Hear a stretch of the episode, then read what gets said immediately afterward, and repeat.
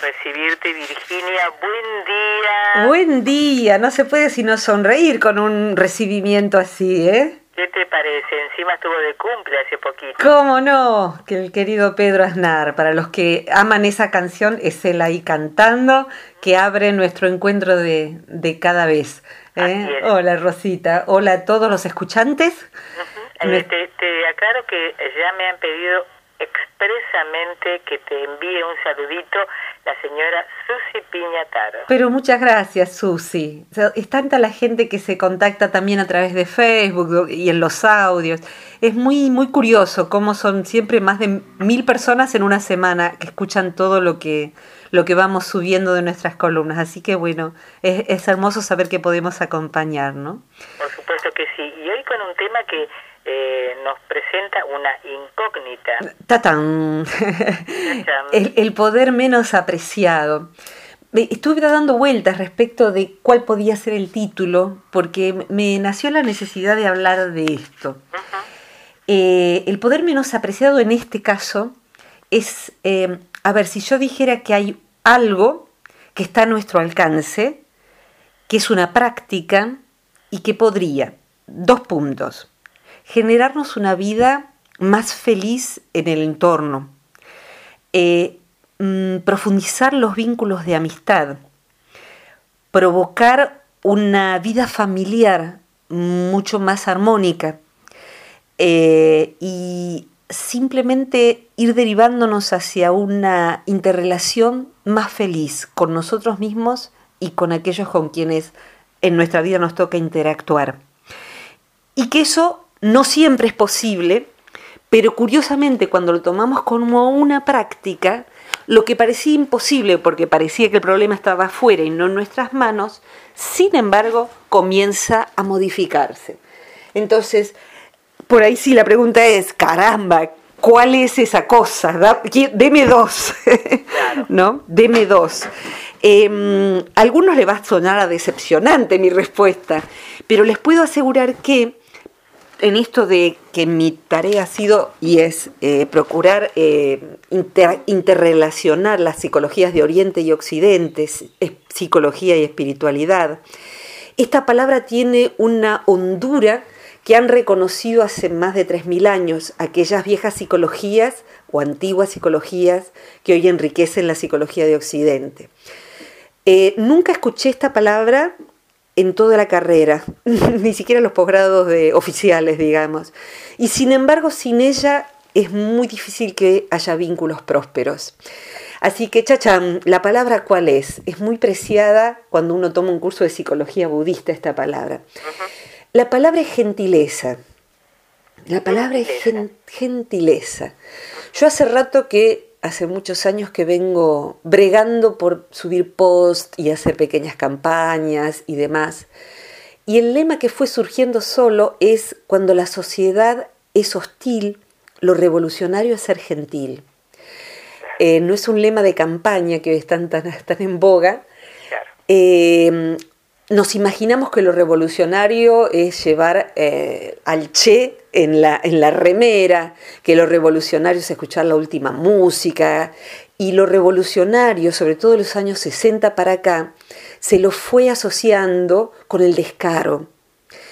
Eh, quiero aclarar que soy una persona joven, para el que no me, no, me, conoce todavía joven, tengo 55 años, o sea, no es que estoy hablando aparentemente desde el final de la vida y decir, ay, esta juventud, qué barbaridad, cuánto descaro. No, no, no, ni siquiera tiene que ver con una cuestión de edades. A mí hay congéneres que me dan vergüenza ajena en este punto. En verdad, siempre que hay falta de gentileza, eh, cuando podría verla, eh, me da vergüenza ajena. Y procuro no darme vergüenza propia, entonces practico, lo cual no me hace infalible, sino simplemente una concienzuda practicante de la gentileza. Pero ¿qué es la gentileza? ¿Y qué no es? Mm, me gustaría ir a lo hondo de esto y por qué no hay vínculos felices sin gentileza. Hoy en día, en que la, cultura occidental está tan, eh, eh, como dice Bauman, es, son vínculos líquidos, eh, relaciones líquidas, una cultura líquida. Líquida en tanto que viene, pasa, se va, todo es eh, poco sólido, con poca raigambre, con poco compromiso, las relaciones de pareja, las relaciones padre-hijo, las profesiones. El compromiso es así, líquido, va y viene, no tiene forma, no tiene constancia. Entonces, eso conlleva consecuencias. Las positivas son que eh, a lo largo del tiempo eso va a ir generando flexibilidad en patrones que eran muy rígidos. Posiblemente diría el divorcio pertenece al inicio de lo líquido. Bendito sea que existe, porque la desgracia de que no existiera, los que tienen mi edad y fueron terapeutas o lo son, sabemos lo caro que es. O sea que los hijos de padres divorciados sí vienen a terapia, pero los que los de los padres no divorciados cuando tendrían que haberlo hecho no tienen exactamente menos dolor. Eh, en la parte no positiva es esa falta de profundidad y de belleza que genera el descompromiso en todos los sentidos.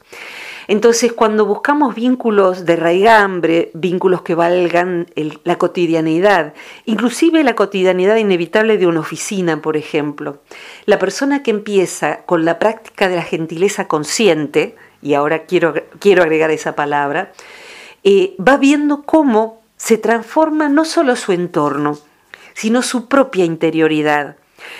Eh, ¿Qué es lo primero que se transforma? La gentileza consciente, ¿sabes que tiene como opuesto? La gentileza tiene como opuesto la grosería. Eh, y grosería es lo grueso, lo tosco, lo que no tiene refinamiento, delicadeza. Los medios están inundados de palabrotas, de gestos eh, de gestos hostiles de toda índole en la tele, en la TV, en, Internet. Y lo gentil cuando aparece, lo respetuoso, lo culto, que no tiene que ver con ir a la universidad siquiera. Culto significa cultivado como un jardín. De hecho, a Adán y Eva le dan un jardín o una huerta, se le llama el huerto del Edén o el jardín del Edén, algo que uno tiene que cultivar, no crece silvestre. Entonces, yo he visto, eh, para mí es mucho más culta, por ejemplo, María, que es la señora que me ayuda con la limpieza de la casa, que muchísima gente que a veces eh, solicita información y que eh, parece tener la universidad y todo lo demás, pero que no tiene la gracia de la gentileza de la educación, como decíamos cuando nosotras éramos chicas, ¿no? Tener educación. ¿Cuál sería la gentileza llana? La gentileza que no es muy próspera.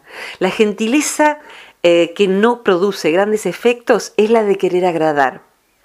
Ser gentil para querer agradar y que digan, ay, qué macanuda que es Virginia, qué correcta, qué dulce que que a los que dicen que soy dulce les falta conocer una parte mía. Les aviso, que no la escondo, ¿eh? que aparece, el gahuelazo aparece cuando hace falta. Eh, y me honra que pueda estar como, eh, como una de mis alternativas. Pero creo profundamente, Rosita, y vos lo sabés, en que lo no gentil es una excepción. un docente gentil eh, una pareja gentil, eh, cualquier vínculo gentil, cuando lo no gentil, que puede ser poner un límite tajante y clarísimo, eso es tan diferente de todo lo demás que no quedan dudas de qué se trata. Entonces, cuando la gentileza es la norma, allí, y, no es por agradar y por eh, que me asciendan en la oficina o porque me pongan mejor nota en la escuela o, porque, o por no perder a mi pareja o no sé qué, eh, o que me admiren o no sé qué, eh, cuando la gentileza es consciente porque se la practica como... La, la gentileza consciente, relacionándola con Oriente, ¿qué sería? Sería la domesticación de lo bruto que hay en mí la domesticación de la compulsión, la domesticación de la violencia. Es un modo no violento de obrar en el mundo. Cuando vemos la imagen del sabio, aunque sea remontémonos al arquetipo de Kung Fu, eh, eh, el maestro Po de Wang Changkeng, eh, cualquiera que sea más joven lo busca en YouTube, lo va a encontrar.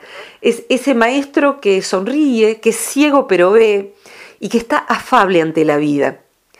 La persona que cultiva la gentileza consciente, el entorno cuando lo percibe, lo describe con una palabra que eh, compartí el sábado en el grupo de complejo de Jonás, eh, que eh, uno dice, qué chico atento, Entonces tienes esa actitud que es, es atento. Y también cuando mm, reconocemos y decimos le voy a llevar un ramito de flores, le voy a comprar una golosina, es una atención nada más al cajero del banco, porque, porque es atento. Entonces, como sé que está todo el día allí y siempre es una sonrisa y siempre es una amabilidad, le llevo una golosina o como es primavera le llevo un ramito de fresias a la cajera del banco, que concretamente es muy gentil la del HBC allá en, Lugán. Entonces, eh, ¿qué significa una atención, un presente, ser atento? Significa que teniendo todo lo tosco en uno, teniendo todo lo grosero en uno, uno elige la gentileza. Eh, es, visible que el ámbito de dolor mayor que la persona puede experimentar es cuando los vínculos más íntimos son rudos, son brutos, son toscos. Eh, se ha hecho como un culto de ser sincero, auténtico. Entonces uno dice cualquier cosa. Eh, y en otras culturas se manifiesta de otras maneras. Este, este audio está siendo y va a ser escuchado en distintos lugares. La Argentina de hoy tiene así culturalmente, sobre todo en Buenos Aires y en otras grandes ciudades, como, eh, perdonen, no las palabras que son tampoco usadas aquí. En Argentina, eh, decir boludo es el nombre de pila de cualquier persona, y, es como una grosería totalmente legitimada. A mí no me gusta y nunca lo permití, ni lo digo, ni me gusta que me lo digan. Yo no soy boluda.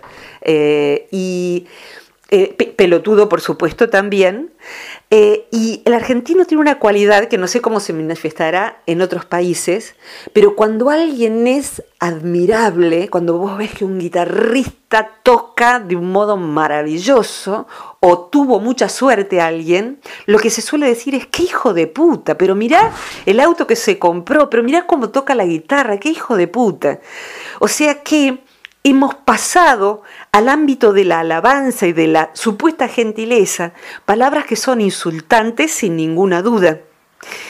Y curiosamente, sabes, como terapeuta, la indicación de ir eliminando todo eso del vocabulario, si la persona quiere practicarlo, produce algo muy interesante, muy interesante. Esto, por supuesto, tiene una traducción eh, no verbal. ¿Qué hacemos con el cuerpo, no? El cuerpo gentil es un cuerpo que, sin forzarlo, como ha decidido tener una buena mirada hacia la vida y hacia los demás y hacia sí mismo, suele tener un rostro suave, no está tenso, no está a la defensiva. Aún en un ámbito hostil, sabe que estar a la defensiva no le va a ayudar. Sí protegerse, pero no a la defensiva. Porque, ¿sabes? El gentil consciente se mm, defendería en vez de como con un escudo, como, como poniendo así los, puños y como poniendo un, escudo contra el pecho y contra la cara, eh, lo cual sería eh, eh, algo como centrípeto, desde afuera hacia adentro me protejo como para que no entre lo que me puede hostigar. La gentileza consciente es centrífuga, o sea, desde adentro hacia afuera, los budistas le llaman, se ejerce una radiancia. La persona que ha decidido vivir desde la no violencia no es un pusilánime, no es tampoco como un New Age de peluche. Eh, no tiene una sonrisa impostada de om como se ve en algunos chistes. No, ¿sabes? Más me lo imagino así y las veces que lo puedo experimentar así lo vivencio. Eh, cuando un astronauta se va a la Luna o a Marte, bueno, por ahora es la Luna, baja en la Luna, en el alunizaje, si no tuviese un traje espacial, reventaría, porque su cuerpo de humano no está hecho ni para la falta de gravedad, ni para la temperatura, para las condiciones climáticas y, generales de la Luna, no está hecho, reventaría, moriría no solo de asfixia, entonces, ¿qué es un traje espacial? Un traje espacial es algo que permite llevar la atmósfera terrestre allí donde se esté, más allá de la atmósfera terrestre. Entonces, ese traje permite conservar condiciones que van a ser inherentes al entorno más inmediato. La atmósfera personal del astronauta es la temperatura, presión y demás eh, variables iguales a la de la Tierra, aunque esté en Plutón alguna vez. Eso significa que ese traje es su atmósfera, esté donde esté. La persona que practica la gentileza consciente es como si llevara su atmósfera propia. Y esa atmósfera repele la hostilidad. Inclusive cuando aparece, hay veces en que esa hostilidad no tiene cabida allí.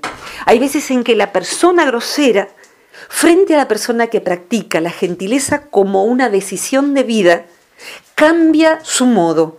Con esa persona es más amable, con esa persona cuida su vocabulario, es menos grosera o no lo es directamente.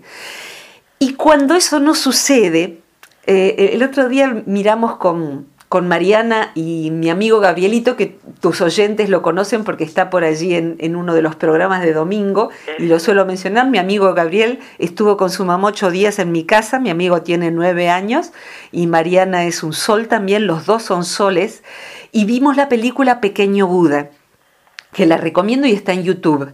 Es una vieja película fantástica, muy, muy linda. Y en uno de los, de, de los aspectos de la película cuenta la historia de Buda, con un Kenyu Reeves muy jovencito. Y la última prueba del Buda, del Buda histórico, se representa como eh, millones de em, soldados que desde lejos eh, apuntan sus flechas y con el arco disparan hacia él. Cuando las flechas están cayendo en la atmósfera de Siddhartha, justo cuando se está iluminando, las flechas se transforman en, en pétalos y caen pétalos de flores. Él no está con un escudo, él simplemente está en su centro.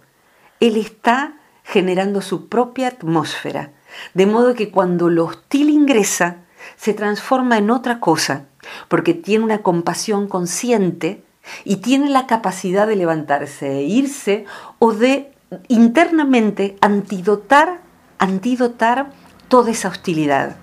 Pero el primer ejercicio, porque todos desearíamos ser ese Siddhartha. Pero no es que Siddhartha se sentó debajo de un árbol y listo, ya, ya transformó las flechas en flores. Lo que hizo es practicar, practicar, practicar, ampliar la conciencia y desarrollar una conciencia de sí lo más estable y durable posible durante todo el día. es, esa es la práctica principal que propone la psicología transpersonal. Tener conciencia de lo que está sucediendo en mí durante la mayor parte del día. Y cuando la pierdo, y me comió la vida y me tragó y me quedé automatizada, darme cuenta y volver a tomar conciencia de mí. Es una práctica difícil y sin embargo, por un lado, posible, porque si puedo yo, puede cualquiera, eh, y segundo, indispensable para que la vida no sea solo mecánico, solo mecanismos. Entonces, esa persona desde allí empieza a ser primero gentil consigo mismo y decide la no grosería no como meramente un decir, bueno, voy a ver si me sale hoy. Es un voto, es un voto, como el voto de silencio y no se habla, porque uno vota por eso, como las votaciones democráticas. Yo voto por la no grosería, yo voto por la gentileza. Entonces no voy a tomar eso, no voy a contestar eso en los términos en que me lo está planteando el otro. Yo voy a ser fiel a mi atmósfera, inclusive cuando diga, te vas de mi vida ahora y para siempre, pero no hace falta ingresar al ámbito de grosero. Redondeo con esto. Hay investigaciones de los lingüistas, los antropólogos, los psicólogos, que describen que en una familia en donde se empezara por voto familiar a decidir la gentileza, erradicando la grosería, erradicando la palabra ruda, los gestos rudos, la falta de atención, de decir, bueno, ahí hay poquito en el plato principal de la familia, se lo dejamos al más chiquito o se lo dejamos al que tiene un examen o al que trabajó más. Cuidar al otro, estar atento al otro. Una familia que ejerce, empieza a ejercer eso como voto, esa familia se transmuta esa pareja se transmuta, esa amistad se transmuta. Transmutar es de lo ordinario justamente a lo más sutil. La palabra ordinario bien vale, porque ordinario es del orden de lo, de lo vulgar, de lo, de lo tosco, de lo grosero. Eso es ordinario, decimos que tela ordinaria. Cuando nosotros no somos gentiles, somos francamente ordinarios. Y la verdad es que se ha regularizado, se ha normatizado y se, se celebra lo ordinario. Y creo que así estamos. Entonces, creo en esa revolución de la gentileza. Perdón que hable tanto, Rosita, te escucho.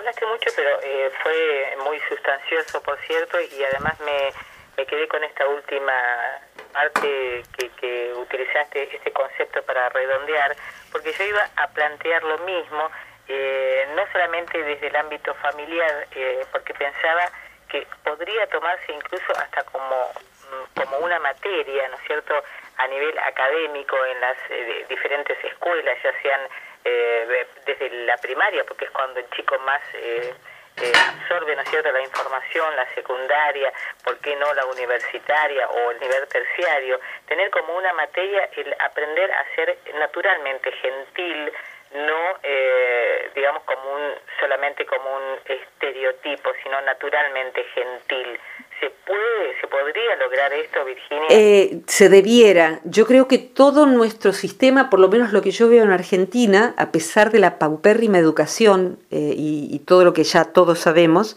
de lo que pasa en educación, eh, mm, Junto con eso va habiendo un movimiento donde se les está empezando a enseñar a los chicos, por ejemplo, a meditar, a serenarse, a respirar, a aquietarse.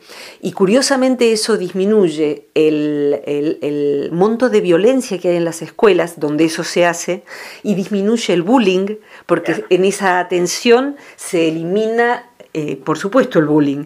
Eh, y esa educación tiene que empezar por el adulto, por el maestro. Pero cuando en casa no sucede, curiosamente los chicos van llevando esto. Eh, y es importante escucharlos. En este momento empieza a haber un movimiento que lo vamos a ir viendo florecer poco a poco, curiosamente llevado de la mano de neurocientíficos.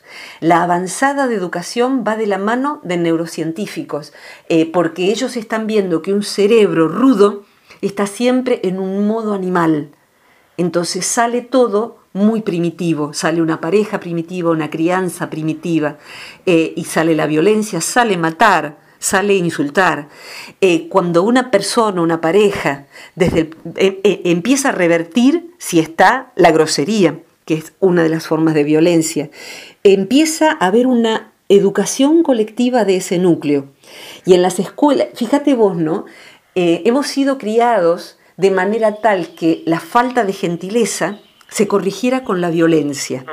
Entonces, si decíamos una grosería, en mi infancia, aún como los padres buenos que he tenido, me daban lo que se llamaba un bife, y en algunas, claro, y en algunas eh, eh, otras culturas, un correctivo, un moquete, un sopapo, o sea, una cachetada. Entonces, no sea violento, ¡Fa! ¿no?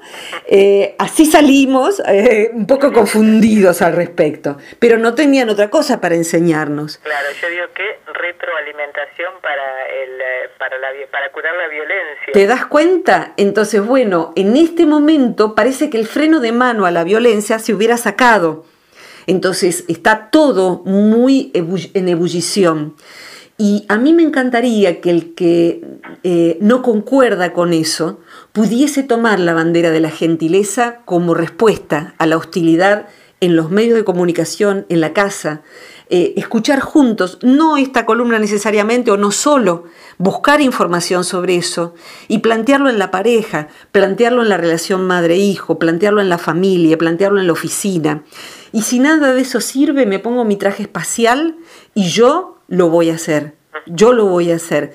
Y esto va a implicar observarme, tenerme paciencia porque no siempre me va a salir.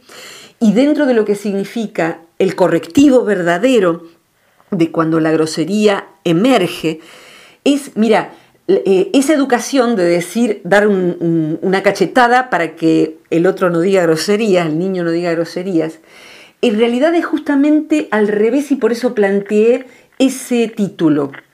Si yo me doy cuenta de que la gentileza me habilita un poder interno, un poder ser más feliz yo, un poder estar más contento en la calle, más contento con mi pareja, con mi familia, con mis chicos. Eh, ya no es, no voy a hacer, eh, decir una grosería porque me va a venir un bife. Entonces cuando el bife no viene me desquito cuando soy adulto con quien sea porque por fin puedo hacer lo que quería. Eh, cuando se da cuenta uno de la pérdida que implica el no ejercicio de la gentileza, de las consecuencias que eso tiene, uno quiere hacer eso. Hoy en día nos damos cuenta todos de lo que significa, por ejemplo, fumar, tener una vida sedentaria. Entonces, hasta yo, que soy una sedentaria y redenta, salgo a caminar porque sé lo bueno que es para mí y las consecuencias que tiene un cerebro no oxigenado.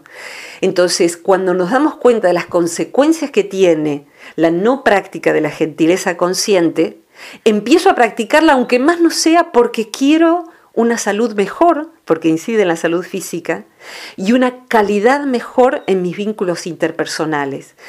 Y me hago mi parte, aunque sea mi parte. Si puedo plantearlo porque hay un vínculo donde la intimidad lo permite, hago mi parte y puedo compartir con el otro. Y si el otro sigue siendo hostil, yo hago mi parte. ¿Eh? Yo hago mi parte. Hay un viejo cuento oriental que dice que alguien va e insulta Em, ásperamente a un, a un sabio. Y el sabio no hace nada. Entonces lo insulta porque no hace nada. Entonces, eh, cuando lo insulta porque no hace nada y lo increpa porque no dice nada, el sabio dice, eh, si usted le da un presente, un regalo a una persona y la persona no lo toma, ¿de quién es el presente? O sea, sigue siendo suyo. Eh, yo sé que esto es muy difícil, pero sé que la mayor parte de esa práctica no es difícil. Es simplemente hacer un voto. ¿Y un voto qué es? Como cuando se hacía voto de castidad, todavía se hace.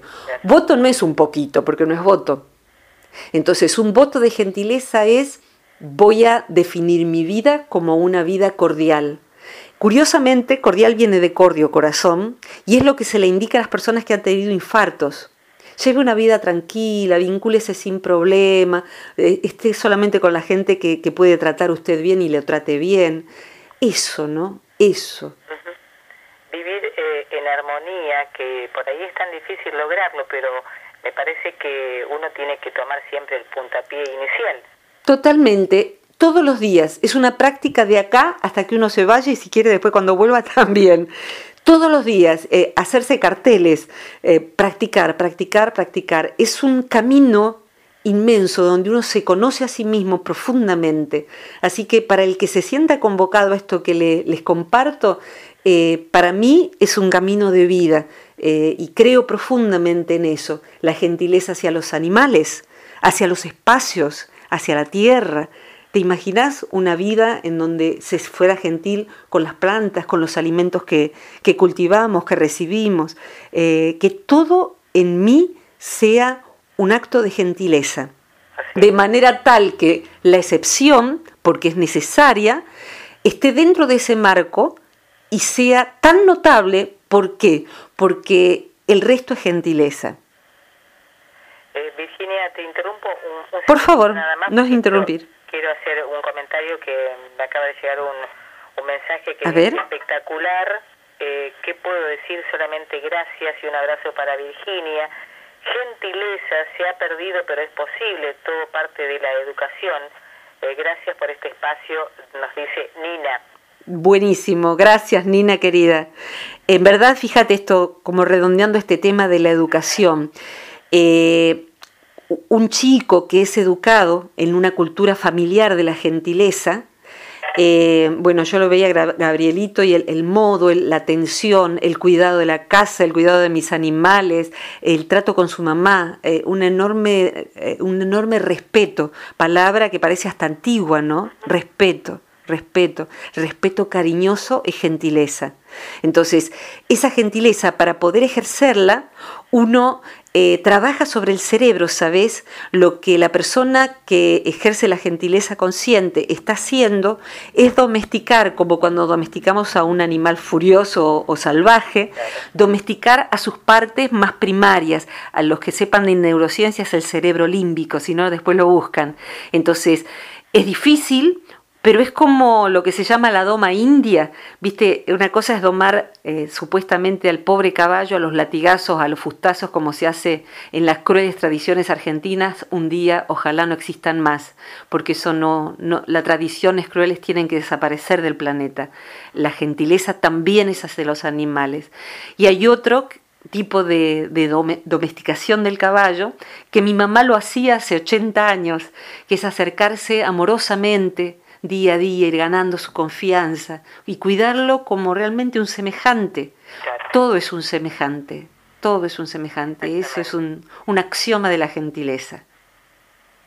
Así que bueno, quien quiera practicar eh, está invitado y quien se sienta solo, vénganse. Eh, ayer en, en, la página del Centro Transpersonal de Buenos Aires hay muchas otras veces en que hemos hablado de otro modo de esto, Rosita, ¿no? Cuando hablamos de comunicación no violenta y todo lo demás. Hay 200 audios, ya más de 200, Rosita. Así que ahí van a encontrar material gratuito. Hay un programa gratuito de autocuidado consciente donde esto está incluido, es online. Así que bueno, acérquense y acérquense a todo lugar que gentilmente les proponga una gentileza también eh, lúcida y verdadera. Aquí recibo que dice, importante y bella palabra. Y sí, dice, yo lo practico a diario, es mi mejor medicina cotidiana. Totalmente. Eh, en verdad, si alguien tuviese, por ejemplo, alta presión, ¿qué se le recomendaría? Y no se altere, sea amable, ¿no? Curiosamente, cuando uno decide eso y hace un voto, todo el sistema psíquico y físico se organiza para que eso sea sin represión uno creería que tiene que reprimir los instintos asesinos, eh, la violencia. Eh, quizás al principio sea así si alguien está muy alterado o tiene un temperamento iracundo, pero después poco a poco se vuelve cada vez más fácil. Es como limpiar el paladar, ¿viste? Cuando uno hace una dieta de, por ejemplo, de, de, frutas, extraña los sabores fuertes. Y una vez que uno limpia el paladar y el organismo, un ayuno, ponele de frutas y verduras suaves de un mes, cuando uno prueba esos snacks o lo que sea que le gustaran antes, dice, pero esto es una porquería. ¿Te parece agresivo? Exacto, es exactamente, es agresivo al paladar. Sí, hasta la comida es agresiva. Así que bueno, ojalá que el que les sirva en terapia de pareja y de familia sería un ejercicio a hacer. Y quien tenga una familia o una pareja podría decir, vamos por un mes a eliminar las groserías en nuestra mesa, en nuestra casa, en nuestros vínculos cotidianos. Es difícil, pero es posible. Es posible, como dijo Nina. Eh, el último mensaje fue de Griselda. Te quería decir dos cositas.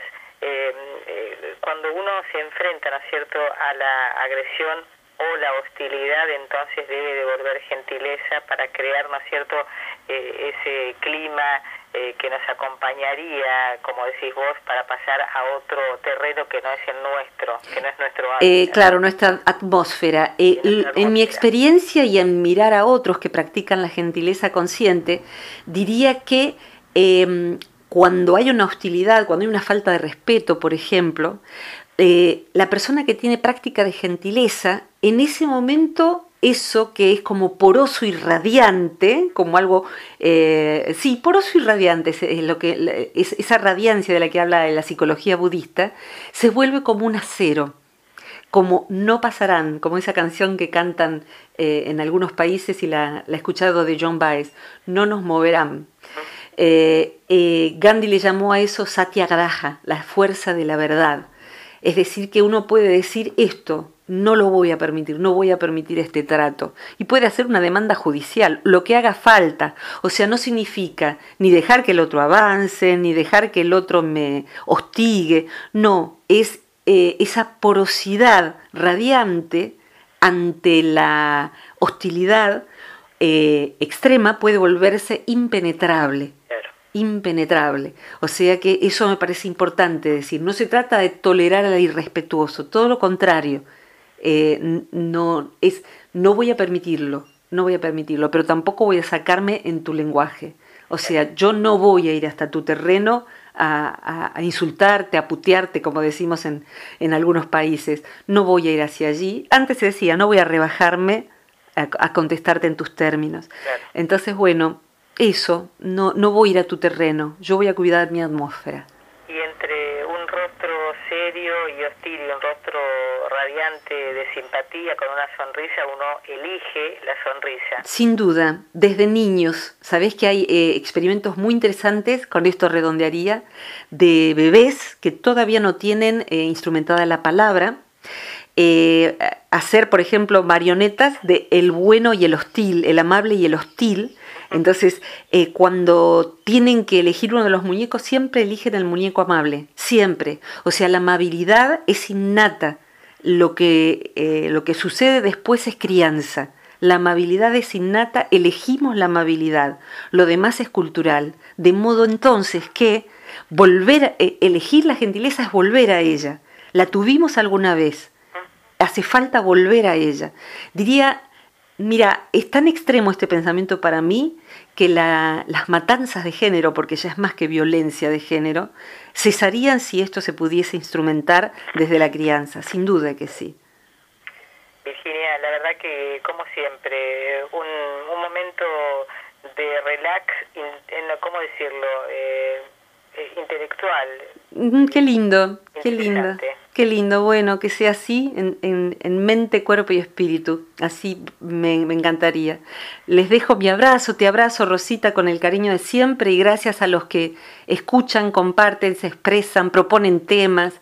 Eh, tengo por ahí apoyando dos para, para las próximas, así que, eh, pero ya los anoté, Ro, así que no me voy a olvidar. Bien, eh, para la gente que te sigue o que quiere seguirte, como me han preguntado, me han, me han llamado para preguntarme cómo hacer para conectarse, digamos, con tu con gusto, sí, sí. Eh, estoy en los, los, facebookeros, está el muro del Centro Transpersonal de Buenos Aires, donde estoy cada tanto dando, y gente de nuestro equipo también, charlas gratuitas, eh, cortas de 20, 30 minutos. Van a encontrar algunos videos previos.